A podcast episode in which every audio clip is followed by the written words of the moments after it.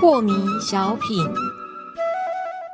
张讲师您好，有一位听众朋友，他想请教讲师，他说啊，在最近也听了讲师讲的很多精彩的公案哦，因为这个公案都是诉说许多禅师开悟的故事嘛。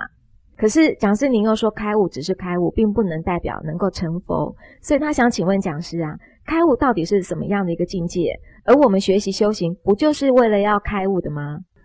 呃，是啊，这个我们举个现实一点历史上的例子来说说吧。比如说达摩祖师，他早就是一个开悟的觉者，然后呢，踏着芦苇过江来到中原，要来度化众生，对不对？因为那时候中原还没有什么成熟的佛法嘛。嗯。那他早就是开悟的啦，对不对啊？为什么他在少林寺还要面壁静坐九年呢？不是吗？对。那这九年干什么呢？难道还没开悟吗？没有，他没有开悟，他又如何能够驾着芦苇过江来呢？他开悟了。他早就开悟了。嗯。甚至都还有一些法术。是。但是呢，他的性命还没了。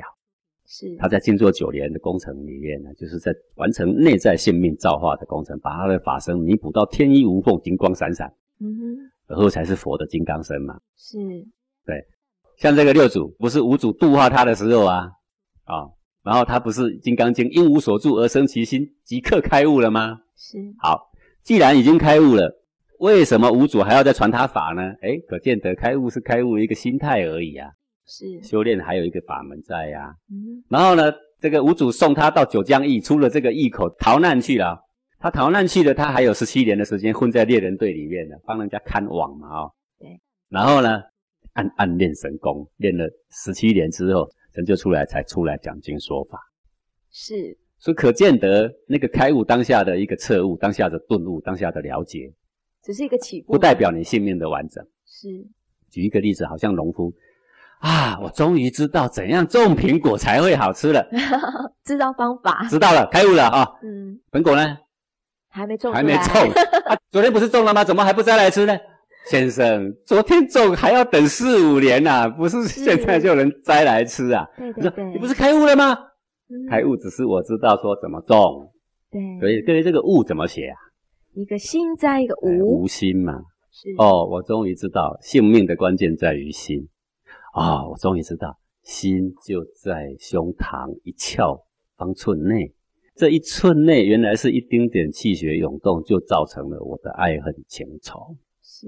啊，修行原来从这开始啊，好，这就是开悟了，知道方法，对啊，知道方法了，找到方向了，吃了秤砣铁了心了，啊，这个人开悟了啊，然后他开始了吗？还没，一步都还没开始，那就好像你抓着破烂的摩托车去修理，找不到原因，找找找找找找了好久，找了好几家，最后啊，找到了，开悟了，原来是这个东西呀，是。